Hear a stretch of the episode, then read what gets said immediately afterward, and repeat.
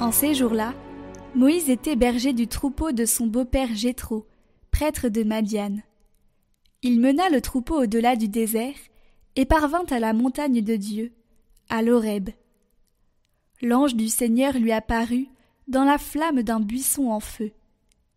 Moïse regarda, le buisson brûlait sans se consumer.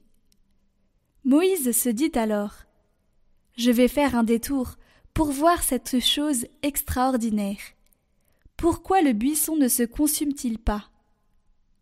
Le Seigneur vit qu'il avait fait un détour pour voir, et Dieu l'appela du milieu du buisson. Moïse.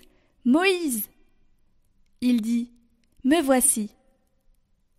Dieu dit alors. N'approche pas d'ici. Retire les sandales de tes pieds, car le lieu où tu te tiens est une terre sainte. Et il déclara Je suis le Dieu de ton Père, le Dieu d'Abraham, le Dieu d'Isaac, le Dieu de Jacob. Moïse se voila le visage, car il craignait de porter son regard sur Dieu. Le Seigneur dit J'ai vu, oui, j'ai vu la misère de mon peuple qui est en Égypte, et j'ai entendu ses cris sous les coups des surveillants. Oui, je connais ses souffrances. Je suis descendu pour le délivrer de la main des Égyptiens et le faire monter de ce pays vers un beau et vaste pays, vers un pays ruisselant de lait et de miel. Maintenant donc, va, je t'envoie chez Pharaon. Tu feras sortir d'Égypte mon peuple, les fils d'Israël. Moïse répondit à Dieu. J'irai donc trouver les fils d'Israël, et je leur dirai le Dieu de vos pères m'a envoyé vers vous. Ils vont me demander quel est son nom. Que leur répondrai-je? Dieu dit à Moïse Je suis qui je suis. Tu parleras ainsi aux fils d'Israël. Celui qui m'a envoyé vers vous, c'est Je suis. Dieu dit encore à Moïse Tu parleras ainsi aux fils d'Israël. Celui qui m'a envoyé vers vous, c'est le Seigneur le Dieu de vos pères, le Dieu d'Abraham, le Dieu d'Isaac, le Dieu de Jacob. C'est là mon nom pour toujours. C'est par lui que vous ferez mémoire de moi, d'âge en âge. Le Seigneur étendrait ses.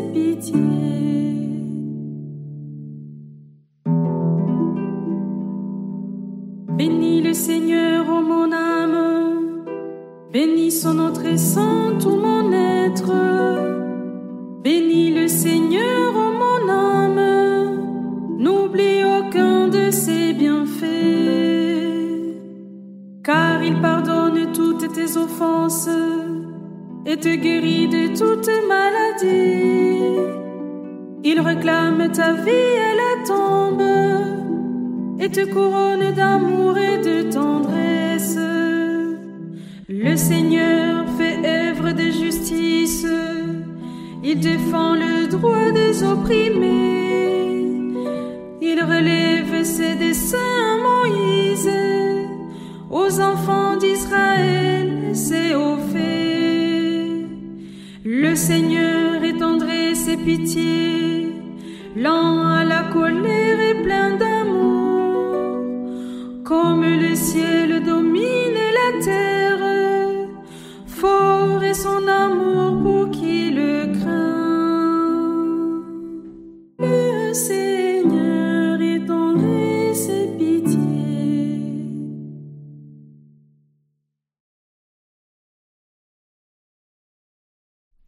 Lecture de la première lettre de Saint Paul apôtre aux Corinthiens. Frères, je ne voudrais pas vous laisser ignorer que, lors de la sortie d'Égypte, nos pères étaient tous sous la protection de la nuée, et que tous ont passé à travers la mer. Tous, ils ont été unis à Moïse par un baptême dans la nuée et dans la mer. Tous, ils ont mangé la même nourriture spirituelle. Tous, ils ont bu la même boisson spirituelle, car ils buvaient à un rocher spirituel qui les suivait. Et ce rocher, c'était le Christ. Cependant, la plupart n'ont pas su plaire à Dieu. Leurs ossements, en effet, jonchèrent le désert. Ces événements devaient nous servir d'exemple, pour nous empêcher de désirer ce qui est mal, comme l'ont fait ces gens-là. Cessez de récriminer comme l'ont fait certains d'entre eux. Ils ont été exterminés. Ce qui leur est arrivé devait servir d'exemple, et l'Écriture l'a raconté pour nous avertir, nous qui nous trouvons à la fin des temps. Ainsi donc, celui qui se croit solide, qu'il fasse attention à ne pas tomber.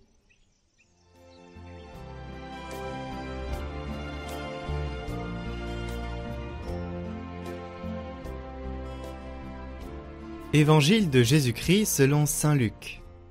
Un jour, des gens rapportèrent à Jésus l'affaire des Galiléens que Pilate avait fait massacrer, mêlant leur sang à celui des sacrifices qu'ils offraient.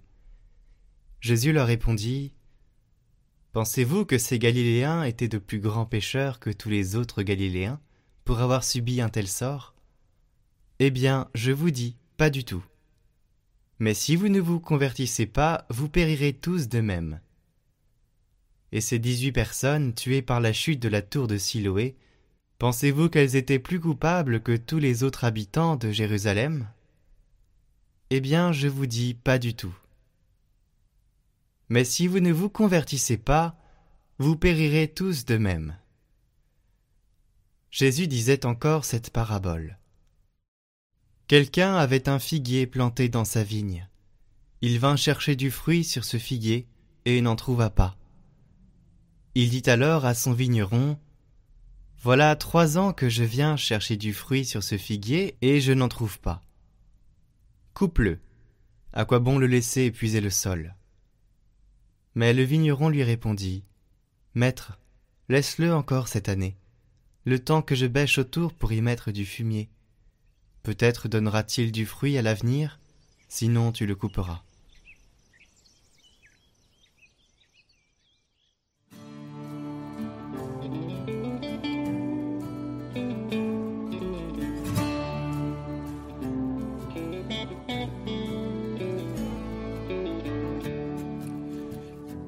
Mais si vous ne vous convertissez pas, vous périrez tous de même. Chers amis, la liturgie des dimanches de carême rythme, semaine après semaine, notre marche vers Pâques en projetant une lumière particulière sur tel ou tel aspect de notre vie chrétienne. Souvenez-vous, le premier dimanche nous a invités à contempler le Christ dans les tentations au désert. Il était alors question de Satan, de tentation et de combat spirituel dimanche dernier, en nous donnant à méditer sur la transfiguration, l'Évangile nous proposait une vision prophétique de la résurrection. Et je vous invitais alors à méditer sur le sens de notre prière. Et aujourd'hui, le projecteur est fixé sur un mot, conversion. Pour cela, le récit repose sur deux événements historiques tout à fait banals aux yeux de l'actualité médiatique. Le premier, il s'agit d'une répression sanglante qui met à mort un certain nombre de Galiléens, et le second, un accident d'une tour qui s'écroule et entraîne la mort de 18 personnes. Malheureusement, ces événements sont le pain quotidien de l'humanité. Hein. Chaque jour dans le monde, des hommes, des femmes meurent victimes de la violence ou meurent victimes d'accidents imprévisibles et imparables. Et si Jésus parle de ces événements, ce n'est pas tant pour parler d'actualité, d'interroger la foule autour de lui sur le regard que l'on porte sur eux. Croyez-vous que ces Galiléens étaient de plus grands pécheurs? Croyez-vous que les victimes de la chute de la tour de Siloé étaient plus coupables que ceux qui ont survécu? Ce sont des questions que nous retrouvons encore aujourd'hui. Mais qu'est-ce que j'ai fait au bon Dieu? Si tu n'es pas sage, le bon Dieu va te punir. Il a ce qu'il mérite. On récolte toujours ce que l'on a semé. Dieu bénit les justes et punit les pécheurs. Pourquoi moi? Je ne mérite pas cela. Etc. Et soyons honnêtes, nous pensons comme ça. C'est comme si le fait de prêter une culpabilité aux victimes apportait une sorte de consolation. Finalement, quelque part, la mort qui a frappé n'a pas frappé aveuglément. Et par conséquent, si moi je vis, et s'il ne m'est rien arrivé, c'est que je suis innocent aux yeux de Dieu. Et à l'inverse, S'il m'arrive quelque chose, comme une grave maladie, j'ai le sentiment que Dieu m'a abandonné. Et cette réflexion jalonne toute la Bible. Existe-t-il un lien entre la souffrance et la culpabilité, entre la mort et le jugement de Dieu? Et Jésus n'a de cesse de s'opposer à cette conception d'une rétribution immanente. Eh bien, je vous dis, pas du tout, dit Jésus. Et voilà la leçon que Jésus vient nous enseigner. Mais si vous ne vous convertissez pas, vous périrez tous de même. Autrement dit, Jésus enseigne que ces événements tragiques sont pour nous des avertissements. Alerte, alerte, danger. Rappelle-toi. Voilà ce que Jésus nous dit. Hein. Rappelle-toi. Si la mort frappe subitement et anonymement sans discernement, eh bien, personne, personne, pas même toi, n'est à l'abri. Et si tu es choqué, troublé, scandalisé par la mort qui frappe un de tes amis, un membre de ta famille, n'oublie pas que nous sommes tous concernés par la mort. Convertis-toi maintenant, tant qu'il est encore temps, tant que cela est encore possible. Alors, chers amis, à la préoccupation de ses interlocuteurs sur la question du mal, de la souffrance, de la mort, eh bien Jésus n'apporte pas d'explication. Il n'est pas venu la supprimer non plus, il est venu la vivre, si je cite Paul Claudel. Comme la foule, nous pouvons être frustrés. Mais attachons-nous à bien entendre ce que Jésus nous dit dans cet évangile. Encore une fois, convertissez-vous maintenant. Jésus va plus loin encore. Et il nous offre une magnifique parabole. Quelqu'un avait un figuier planté dans sa vigne. Ce figuier, c'est nous-mêmes. Depuis tant d'années que nous puisons la sève dans le terreau de la vie chrétienne, eh bien, quels fruits portons-nous? Depuis tant d'années que nous sommes nourris de la parole de Dieu, que nous sommes unis au Christ ressuscité par notre communion au sacrement, depuis tant d'années que nous recevons toutes sortes de grâces, eh bien, quels fruits portons-nous? Le maître, devant cet arbre stérile, ordonne alors qu'il soit coupé. Et le vigneron intercède pour gagner une année de sursis. Vous voyez cette année favorable annoncée par le Christ à la synagogue de Nazareth, l'année de grâce qui va permettre de changer la vie, ce temps supplémentaire qui permettra la conversion. Alors, chers amis, nous bénéficions d'une année de plus, d'un carême de plus pour regarder notre vie, pour mesurer les fruits que nous avons pu porter, mesurer aussi ceux que nous n'avons pas portés, et enfin accepter de nous convertir pour ne pas subir le sort de ce figuier stérile, dont, eh bien, le massacre des Galiléens et l'accident de la tour de Siloé n'étaient qu'une illustration dans le registre des faits divers, mais qui nous est adressé à travers tous les faits divers que nous connaissons et qui sont pour nous aussi des avertissements, des alertes, alertes, dangers. Il ne faut pas succomber, il faut se convertir, il faut vivre autrement. Alors, chers amis, la liturgie place ce récit au cœur de notre carême, en son centre, comme un avertissement et un appel. Si nous voulons vraiment participer à la vie du Christ, il faut nous convertir. Ainsi est la logique du Christ, la logique de la vie. Convertissez-vous. Chers amis, que la bénédiction de Dieu, Père, Fils et Saint-Esprit repose sur vous tous et y demeure à jamais. Amen.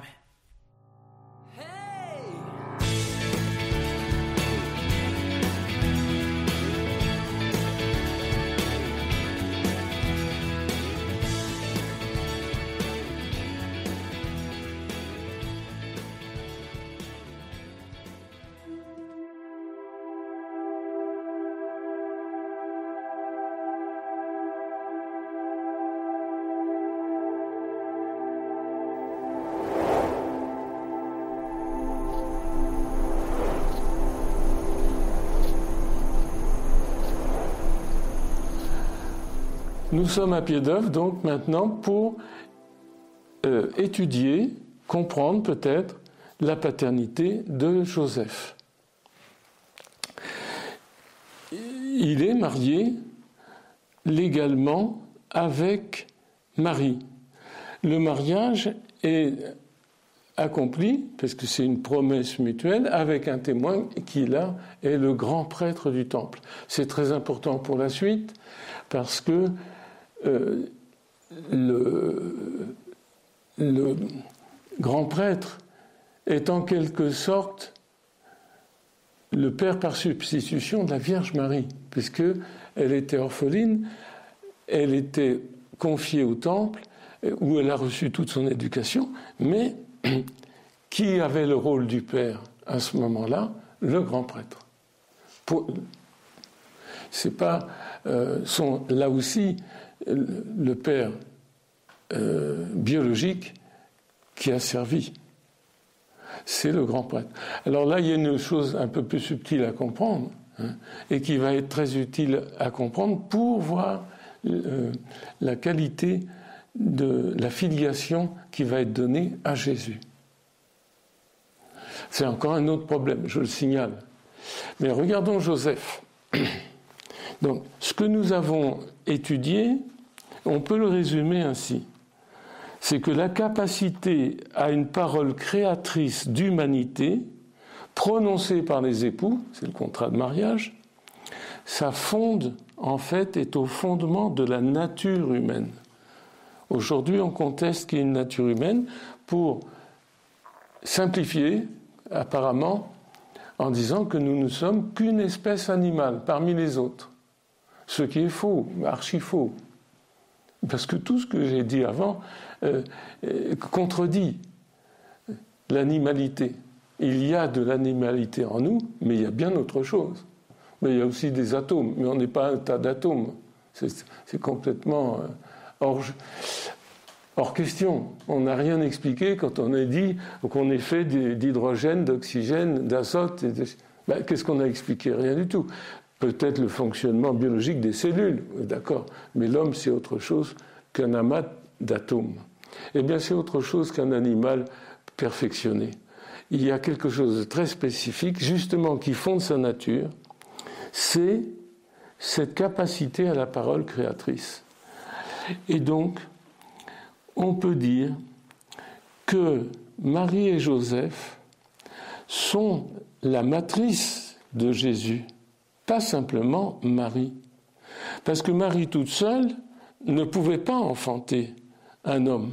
Il fallait qu'il y ait cette parole d'épousailles avant. Parce que c'est ça qui fait l'humanité, l'alliance.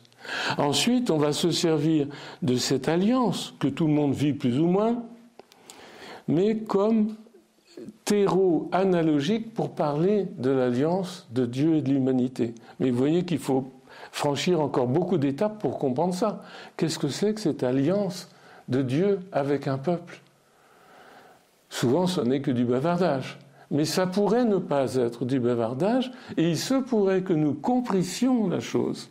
Et là, c'est une grande joie, parce qu'on se dit, mais c'est ça. Donc, la foi devient plus facile hein, quand on comprend. Et donc, je dis que Marie et Joseph sont la matrice, que le Verbe divin prend son humanité de la Vierge Marie en tant qu'elle est l'épouse de Joseph.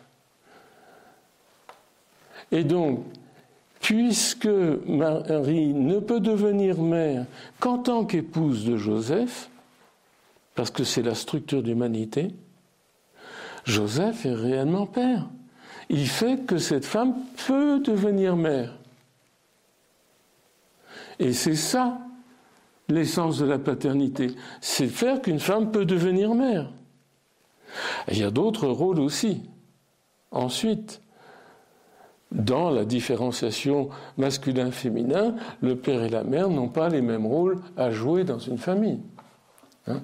Ça doit se différencier. Et d'ailleurs, ça se différencie facilement. On n'est vraiment pas pareil.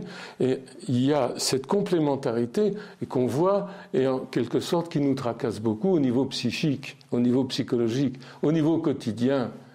Mais nous vivons sur autre chose que le quotidien nous vivons sur euh, la création. Et c'est pourquoi on peut parler aussi de la paternité divine. c'est encore un autre problème. En quoi Dieu serait-il notre Père? On se demande. Il n'y a pas de relation sexuelle là. Hein. Et il n'y a même pas de contrat de parole. Donc euh, la paternité divine, ça va être encore quelque chose d'autre. En fait, il va y avoir un contrat de parole dans les alliances qui vont être prononcées à travers Abraham, Isaac, Jacob, Moïse, David, parce qu'il y, a beaucoup d'alliances. Jésus, c'est la nouvelle et dernière alliance. Comme idée, à la messe, on entend Prenez, buvez, ceci est mon sang, le sang de l'alliance nouvelle et éternelle, qui sera euh, qui, pour vous et pour la multitude. La multitude, c'est toutes les familles. Mais pour vous, parce que si vous y comprenez quelque chose, en vous, toute l'humanité communie. Donc les chrétiens rendent un service inouï à toute l'humanité quand ils sont vraiment chrétiens, c'est-à-dire qu'ils restaurent l'humanité, tout simplement. Il n'y a rien à faire de spécial, il y a à restaurer l'humanité. Alors après, si on est homme, on est évidemment un petit peu généreux. Hein Bien sûr qu'on va donner de son temps et de son énergie aux autres. Mais ça, c'est la morale seconde, qui est un résultat. Mais ce n'est pas l'essentiel. Hein. L'essentiel, c'est d'abord d'être homme. Mais on ne peut pas être homme quand on est devenu sans être au service des autres, bien sûr. Mais réduire, euh, disons, la révélation chrétienne, il faut être au service les uns des autres, c'est gentil, mais c'est faux. C'est pas ça le fondement. Ça, c'est le fruit, c'est le résultat. Bien sûr que quand on devient humain, on est au service des autres. Mais il faut d'abord devenir humain. Sinon, qu'est-ce qu'on fait? Et on voit là tout le développement de la fausse charité. Je ne développe pas ce point parce qu'il est un peu pénible, mais c'est signalé en arrière-fond.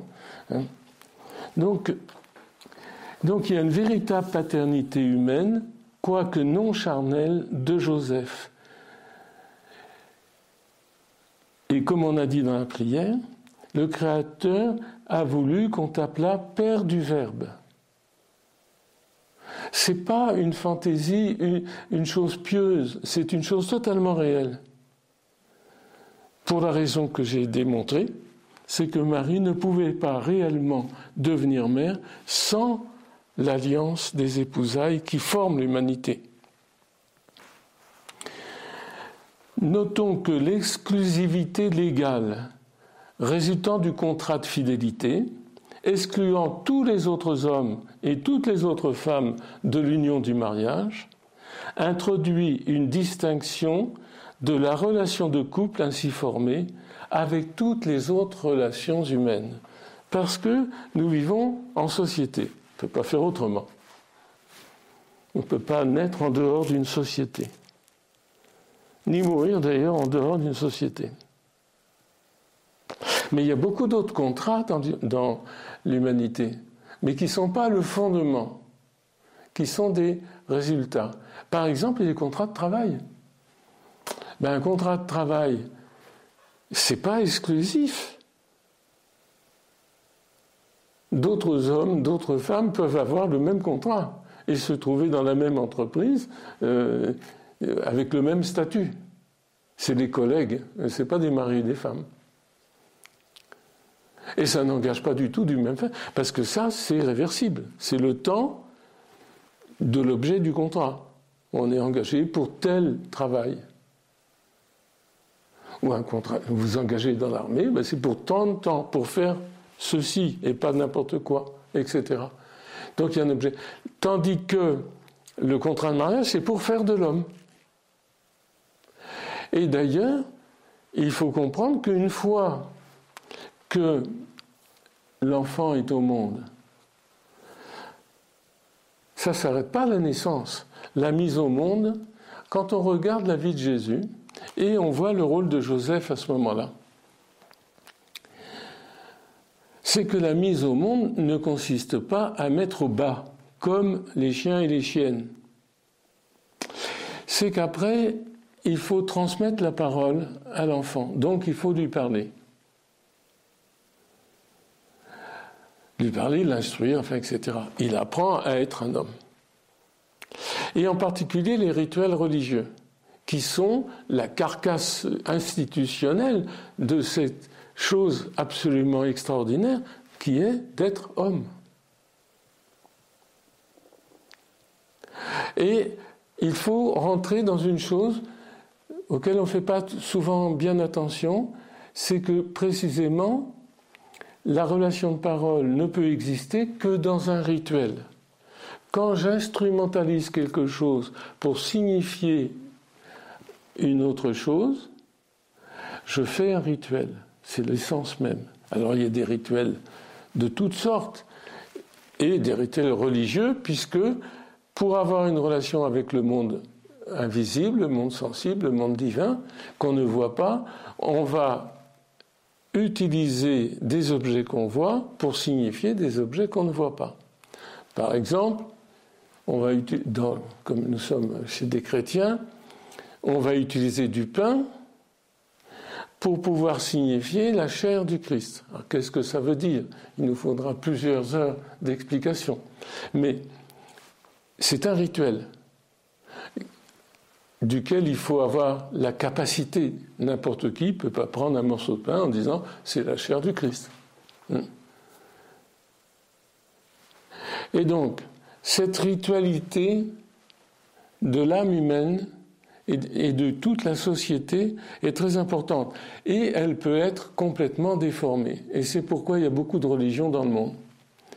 Parce que si on ne reçoit pas la révélation de la justesse du contrat avec le témoin véritable, qui ne peut être que Dieu même. Donc il faut être dans une relation avec Dieu. Qu'est-ce qui nous garantit ça? Donc vous voyez qu'il y a énormément de questions à traiter pour comprendre que Joseph, lui, il va conduire donc Jésus, lui apprendre un métier, mais aussi surtout le conduire jusqu'à la ritualité, c'est-à-dire par la circoncision, il est rendu capable de rituel dans la religion juive. Nous, c'est le baptême, mais c'est presque la même chose. Et il va être présenté au temple, mais c'est Marie et Joseph qui le présentent au temple. Et là, il rentre dans la ritualité révélée. Parce que le temple, c'est la révélation de Dieu dans le peuple d'Israël, qui est potentiellement universel. Encore une autre chose à expliquer.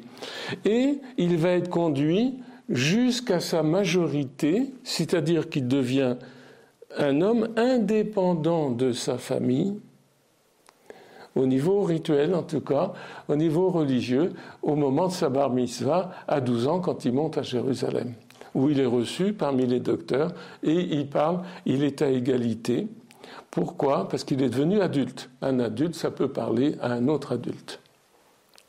Et donc, on voit que la mise au monde de Jésus s'achève en quelque sorte à, à sa bar mitzvah quand il va au temple et qu'il est reçu par les docteurs de la loi.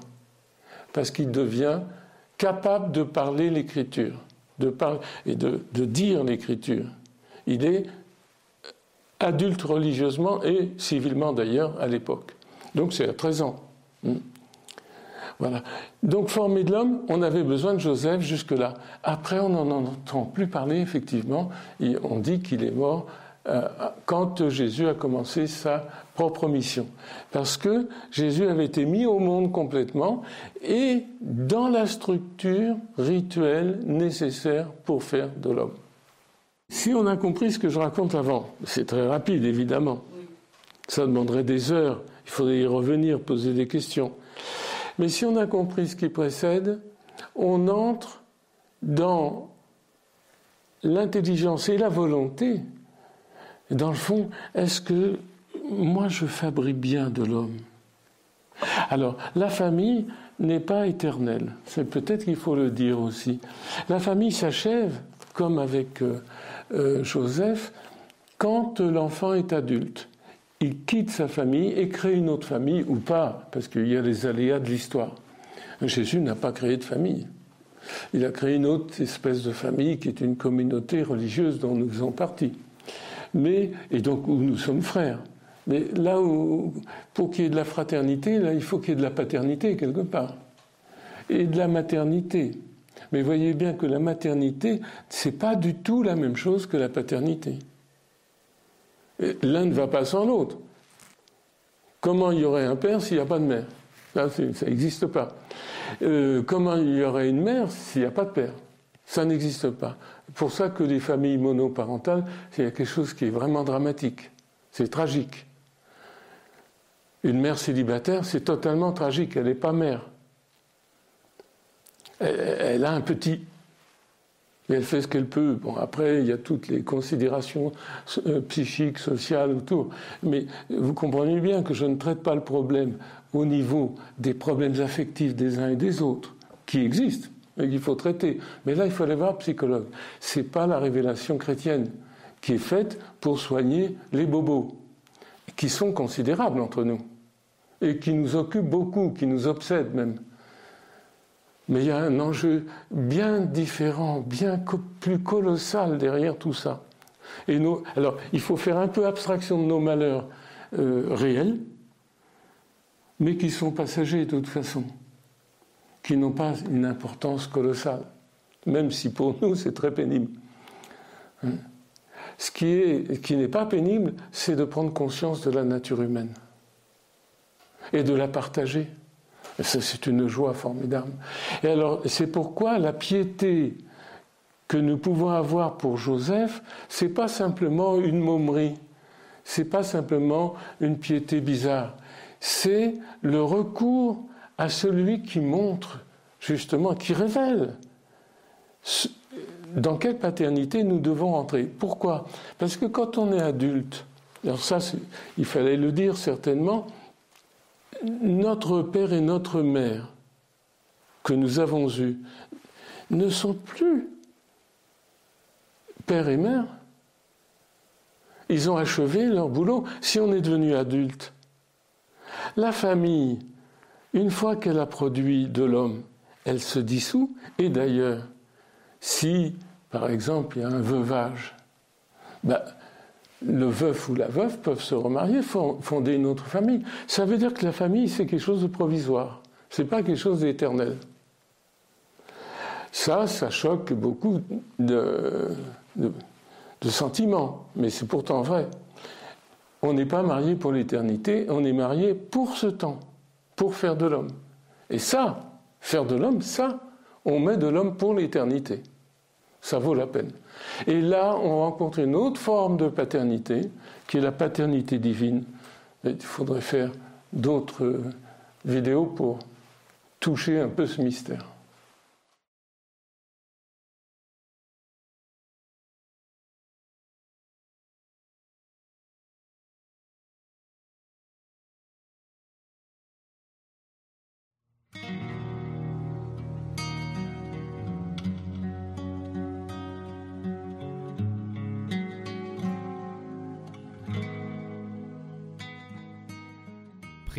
Toutes les intentions déposées en commentaire cette semaine. Notre Père, qui es aux cieux, que ton nom soit sanctifié, que ton règne vienne, que ta volonté soit faite sur la terre comme au ciel. Donne-nous aujourd'hui notre pain de ce jour. Pardonne-nous nos offenses, comme nous pardonnons aussi à ceux qui nous ont offensés. Et ne nous laisse pas entrer en tentation, mais délivre-nous du mal. Amen. Je vous salue Marie, pleine de grâce. Le Seigneur est avec vous. Vous êtes bénie entre toutes les femmes, et Jésus, le fruit de vos entrailles, est béni. Sainte Marie, Mère de Dieu, priez pour nous pauvres pécheurs, maintenant et à l'heure de notre mort. Amen.